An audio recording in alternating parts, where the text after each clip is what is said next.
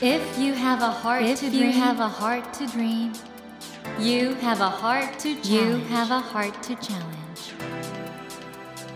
take that Take challenge that challenge and realize, and realize your dream. Your dream. Dream Dream heart. Heart. ドリームハート。政教新聞がお送りします。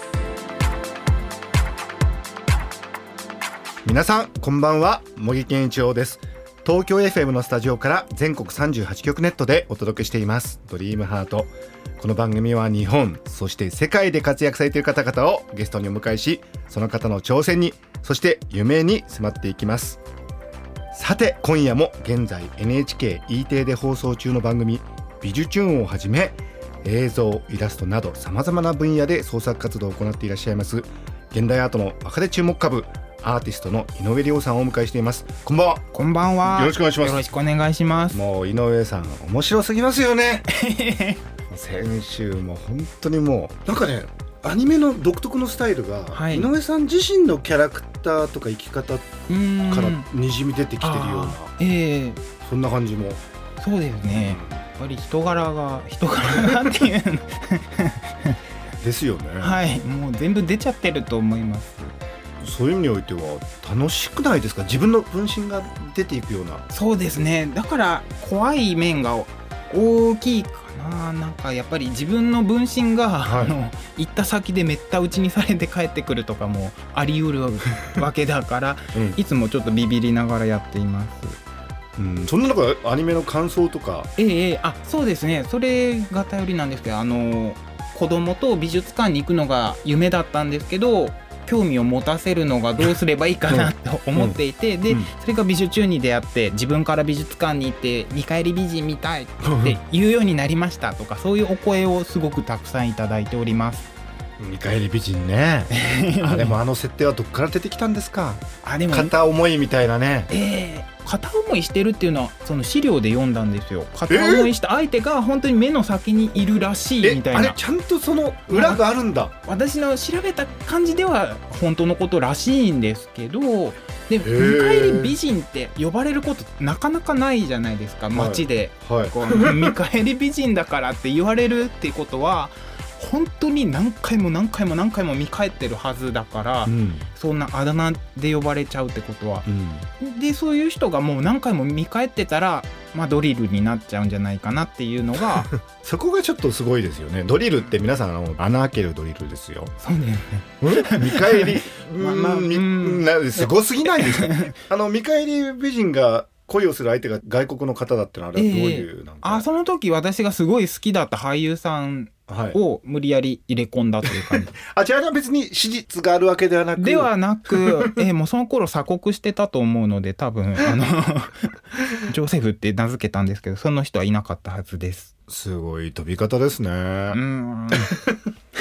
という井上涼さん本当にもうユニークな発想の井上涼さんの美術中ももちろんなんですけどそれ以外のいろんな活動について今日はさらに伺っていきたいと思います。よろしくお願いします、よろしくお願いします。あの改めて井上さんのですね、はい。プロフィールをはい。ご紹介したいんですけど、はい。井上さんは1983年兵庫県生まれ兵庫県どこら辺ですか？えっと、小野市っていう片田舎があるんですけど、神戸から電車で1時間半ぐらいかなかかる本当に海の方ですか？山の、えっと山の方です。山の方。はい田んぼがいっぱいありますね。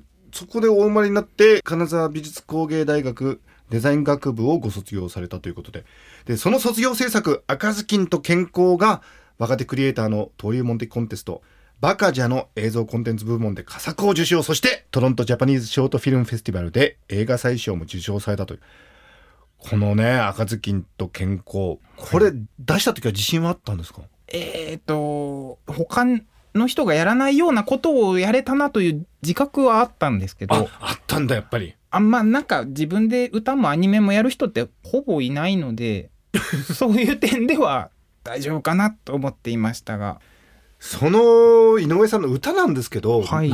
独特のなんなんだろうな独特の 独特のあれですよね感覚というか。どうですかえね。えあの、はい。音楽で影響を受けたアーティストっているんですか？えーといっぱいいますね。宇多田ヒカルさんとか。宇多田ヒカル？宇多田ヒカル？言うのもちょっとはばかられますけど。あとは YUKIさんとか。おおパフュームとか。パフューム？わ どこにだって言われるかもしれないんですけどいろいろ影響は受けてきました。ねあのだから聞いたら一度聞いたらあこれって井上涼さんですよねって分かるところがやっぱり作家性としか言いようがないですよね。そうですね。ね。そして、えー大学卒業後はアートディレクターとして広告代理店に就職されて独立されそして皆さんご存知の NHKE テレ世界の美術を自作の歌とアニメで紹介する番組「美術チューン」4年目。4年目、えっと今4年目です。ね絶賛放映中ということで。今火曜日に移らはい。火曜夜7時50分から。いい時間帯ですね。そうですね。ご家庭皆さんでぜひご覧いただきたいということなんですけれども、この、はい。アニメっていろんなことに使えると思うんですけど、はい。例えばなんか奈良のあ、えー情報のアニメなんかも作られてますね、そうですね。奈良市の PR ムービーみたいなのを作りまあした。れは奈良市の方からちょっとやってくださいみたいな。そうですね。お声をいただいてはいはいやりますと言ってやった感じです。そしてそこではなんと英語ではい。これはどうですか？英語表現っていうのは。英語表現は面白いんですけどやっぱりあの音の感じとか使える言葉とかが全然違うのではい。一回やってみてすごく面白いのと難しいのとどっちもありましたやっぱり。アニメってもともと国境がない世界じゃないですか,、ええ。だから今後その井上さんの作品が世界的にいろいろ出ていくってことは当然あると思うんですけど、うん。そのあたりってどうですか？あ本当にそれを望んでいて、はい。そのためにここ3年ぐらい英会話教室に 通ってるんですけどあんまりはい。そそうなんですか？英会話教室行ってるんですか、はい毎週末に行ってます。えそれはどんな内容のレッスンなんですか？女性の先生とマンツーマンでお料理しながらカット・ザ・オニオンとか言いながら。えー、変わった英会話教室ですね。そういうやり方のあ教室？そうですね。まあ自由な先生でそこで料理作りながら英語を習ったりとかあとはバイブルを読んでみたりとか他の 本を読んでみたりとか、へええでも成果上がってきてるんじゃないんですか？あといいんですけどね。はい。でも上がってきてると信じています おそらく井上さん、まあ、例えば2020年の東京オリンピックに向けて、はい。いまあ、いわゆるクールジャパンとか日本の紹介とかね、ええそういうお仕事ってどうですか？やってみたいです。ん。なんかあのこの独特なあのスタイルっていうか、感性って世界でもええええ大人気になるんじゃないかと思うんですけどね。去年ドイツで上映したことがあっええ。て美術チューンを、はい、英語訳がもちろん字幕としてついてたんですけど、そこにいて見てくれた人はすごいこう受けてくれました。えどれをやったんですか？えっと、オフィーリアまだまだっていう曲があって、あの、オフィーリアっていう絵を元にして、そのオフィーリアが背泳ぎをし始めたら、みたいな曲なんですけど、うんぱり海外の人の方があのオフィーリアという絵のことをよくご存知で、えー。それでもうなんか合唱してくれるぐらいオフィーリアってこう会場で歌ってくれるぐらい盛り上がってすごい嬉しかったあれですか？アートフェスか？なんでやったんですか、えーっとね、プリジュネスっていう国際子供番組コンクールみたいなのがあってそれの7歳から11歳対象の部門みたいなのに出品されたんですけど、えーえーえーそこでの会場の上映で見てもらったって感じです。へえすごい嬉しかったですもう意外と国境ってかあそうそうそう。超えちゃう？あ超えちゃったって思いました。何なんですかねそれってね。あの動きとあとまあなんか海外に下手馬っていう感覚があるのかわかんないんですけどやっぱりその下手だけど歌ってる感じとかっていうのをなんかこう国境を越えるみたいですね。いやその今下手馬っておっしゃったんですけど、はい。ご自身の絵のスタイルってのは下手馬っていう分類になると思ってるんですか？えーとそうですね。下手馬にも幅があって馬寄りの下手と下手寄りの馬があるような気がするんですけど、うんうんうん。私はまあ大きく分けると馬寄りの下手だと馬寄りの下手。だと思っています。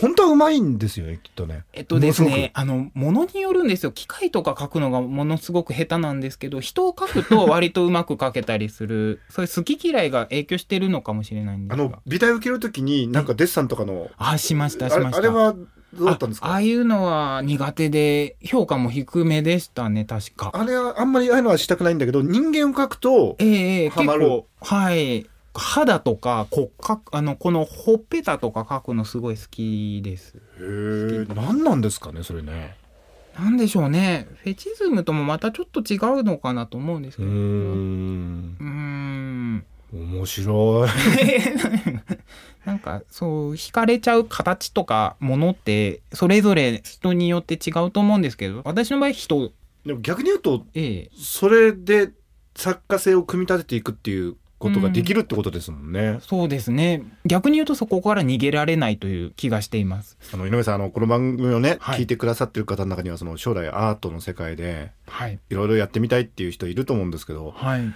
どうなんですか？そのうまいってことばっかり気にしすぎちゃってる世の中もあってね。そうですね。本当にその呪縛みたいな感じること多いですけどやっぱもう続けて自分をこう信じるってよく言われることですけど、それでしかないのかなというふうに思ってます、なるほどね。ん。うーん。自由ってことですかね。自分で 自分で信じて自由にやっていけば。そうですね。うん。もうそれしか逆にもう道ないのかなと思ってます。そんな井上さんのね先にはもう世界が見えてきてるんだろうな。あー見たいですね。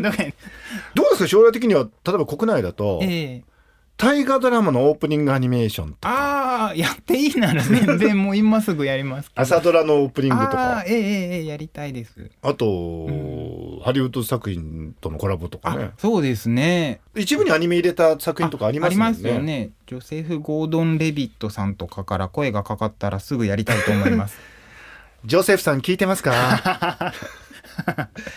というわけでねいろいろ本当にこれからが楽しみな井上さんなんですけど井上さんその、えー、と今着ている T シャツあはい「やる気ありみ？はい」これ何なんですか？これは私が参加しているチームの名前なんですけど、はい。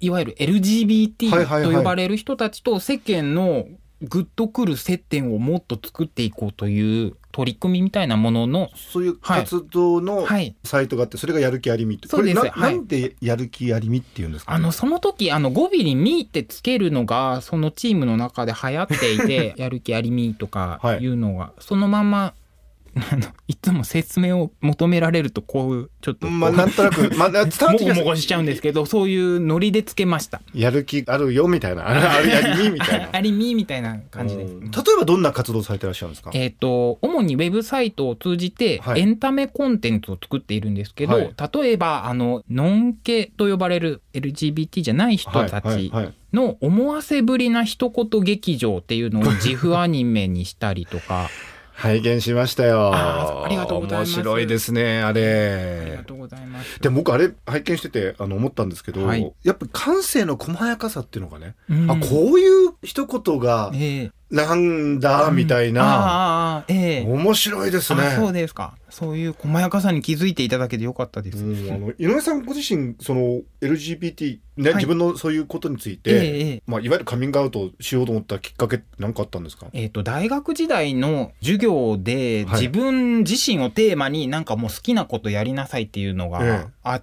て、ええ。で、その時にまだカミングアウトしてなかったんですけど、その作品をまあ作り切るためにはまあカミングアウトしなきゃできないだろうなと思ったので、その作品を通じてカミングアウトしたっていうのがきっかけです。ええどうでした？周りの反応とか。美大だというのもあって結構こう拍手喝采で迎えてもらえたまあ感情は人それぞれだったとは思うんですけど、よかったですね。よかったですねそれは。大体いつぐらいから自分の人生の中でなんか自分はそういう感じかなっていうのは。えっ、とですね小学生高学年ぐらいですかねやっぱり。えじゃあ好きな相手とかもはいそうです。いてアニメのね、ええええ。こういうことが思わせぶりだよってすごくなんかリアルに、はい。あれは自分の経験もそうです入ってるんねはいですか？私の経験もあればあのメンバーの子の経験もあればです、でもあのうん。僕あのアニメ見てて面白かったんですけど、はいはいはい。やっぱりノン系かそうじゃないかっていうのは、はい。やっぱり分かりにくいことがあるってことなんですね。そうですね。もしかしたらこの人も仲間なのかみたいな時ってよくあります。だけどええ。そうじゃないとかで本当わからない。そうですね。神様があの、はいこの、ねはい見分ける羽をええくれるとかいう設定がすごく面白くて、ええ。難しいんですねじゃあねいろいろね。そうですね。はい。カミングアウトせずに生きていると起こる難しさっていうのはすごくあります。今まあアニメ作りながら一方でその LGBT これ多様性とかね、はい。コミュニケーションの細やかさとかそういうことに関わってくると思うんですけどはい。どうですか皆さんこれ日本のね、まあ、社会ってどんどんどんどんはい。少しずつ理解深まってきてるんですけど、ええはい。そのこととアーティストとしての活動って今これからどういう感じで？そうですね。私がアーティストとして知ってもらえていくという、うん。その広がっていく過程でよりその理解をこうクオリティというのか、うんより深く正確に理解してもらえるようになればいいなというふうに思ってもう両方こう頑張っていこうと思ってはいます今。うんそれ大事なことですもんねその人らしく生きるええっていうことのそうですね。もうそれはもう LGBT と呼ばれる人じゃなくても、もう誰でも自分らしく生きれたらいいねっていう世界になればいいなと思うんですけど、それに自分のアーティスト活動が役に立てば一番いいなと思ってます。ですよね。ぜひ皆さんこの「やる気ありみ」というはい。言葉で検索していただくとはい。非。常にねいろんなええ。お米作りなんかもなんかあそうですね。みんなで田植えをしてそれはもう田んぼに入ってしまえば L も G も B も T もあんま関係ないっうんうん。ていうのを体感しようというイベントをイベントや、はい。そういうことも含めていろんなことを本当にそうですね。やってらっしゃるはい。いろんな角度からやってます。といやーあの本当に井上さん興味深い方なんですけど、今後どっちの方向に行きます？どアーティストとしてね。夢とかどういうことをやれたら自分は嬉しいなっていうんあですか？大きくはそのやる気ありみの活動もあるので、ええ。目指してる感覚みたいなのがあるんですけど、え。なんて言えばいいのかな。あの人間にはものすごくいろんな幅があって、うん。でその幅みたいなのを常に意識しながら人と知り合っていけるようになれば一番、まあ、世界としていいのかなと思っているんですが、うんうん。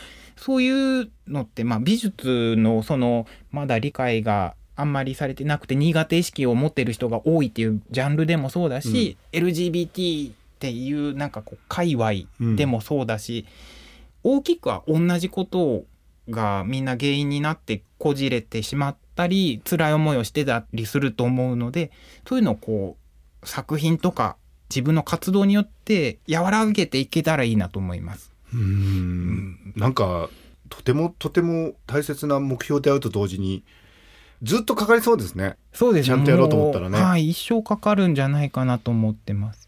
あれ今おいくつでしたっけ？あ、今34歳で。若いわまだねあ、そうですか。ずーっと言って一生かかるって言うともうだって、えーでもおじいちゃんとかになってまだ作品とか作ってたらいいなと思いますよ。うーんいや本当にでもね最初のデビュー作から完全にスタイルが確立しててそれでずっとやっていけてるっていうのは、本当すごいなと思うんですけど、今後どうですか？あの新しい表現の形態とかを模索するみたいなことも。あそうですね。まあ一人でずっと作ってるので中には人と協力して作るっていうのもあるべきだと思うしそれでもその一方でやっぱり一人でこうどんどんこう深く潜っていくっていうその深さをどんどんあの伸ばしていくみたいはいはいはない。ことも両方必要だなと思っています。とってもとっても楽しみにしております。井上さんこの番組は「ドリームハートと言いまして、はい、夢がテーマなんですけれども、はい、究極の夢みたいなのありますか？これをしたい。究極の夢。うーん。ハリウッドデビューとかですかね。ハリウッドデビュー？いやでもできそうな気があね本当ですか？うん。とりあえず英会話教室にね。あそうですね。まずは週1回行くことを目指します。ありがとうございます。はいえーということで、森健一郎が東京 FM のスタジオから全国放送でお届けしています。ドリームハート。今夜も映像、イラストなど様々な分野で制作活動を行っていらっしゃいます。現代アートの若手注目株、アーティストの井上亮さんをお迎えしました。井上さん、2週にわたりありがとうございました。はい、こちらも面白かったです。ありがとうございました。Never let go of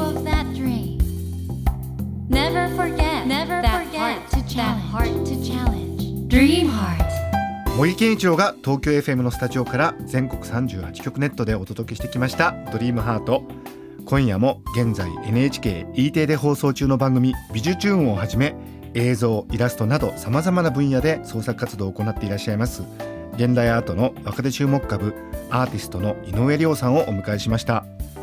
井上さんねあの今英会話習ってらしてかなりユニークな教室のようですけれども世界にね行きたいって言ってでもその中であの井上さんのね本当にユニークな個性が出ていくんだろうと思うんですよね。我々が思っている以上に今日本というところと世界の距離は遠いようで近いのかなとも思うんですよ。ですからねそこに至る道筋をそれぞれの人が見つけるっていうのは本当素敵なことだろうと思いますし井上さんがね何年後かハリウッドで活躍されてるということを信じて楽しみに待っていたいと思います。さてドリームハートのホームページでは毎週3名の方に1000円分の図書カードをプレゼントしています。番組へのご意見などメッセージをお書き添えの上ドリームハートのホームページよりご応募ください。お待ちしています。さあそろそろお別れの時間となってしまいました。今夜の放送は SNS を通して多くの方と共有することができます。ぜひシェアラジオと検索してみてください。さて来週のお客様はポストデジタルアーティストで NPO 法人ジョーモニズムの代表小林武人さんをお迎えしテクノロジーとアートが融合したポストデジタルのアート作品のことジョーモニズムのことなど詳しく伺ってみたいと思います。どうぞお楽しみに。それではまた土曜の夜10時にお会いしましょう。ドリームハートお相手は茂木健一郎でした。ドリームハート。政教新聞がお送りしました。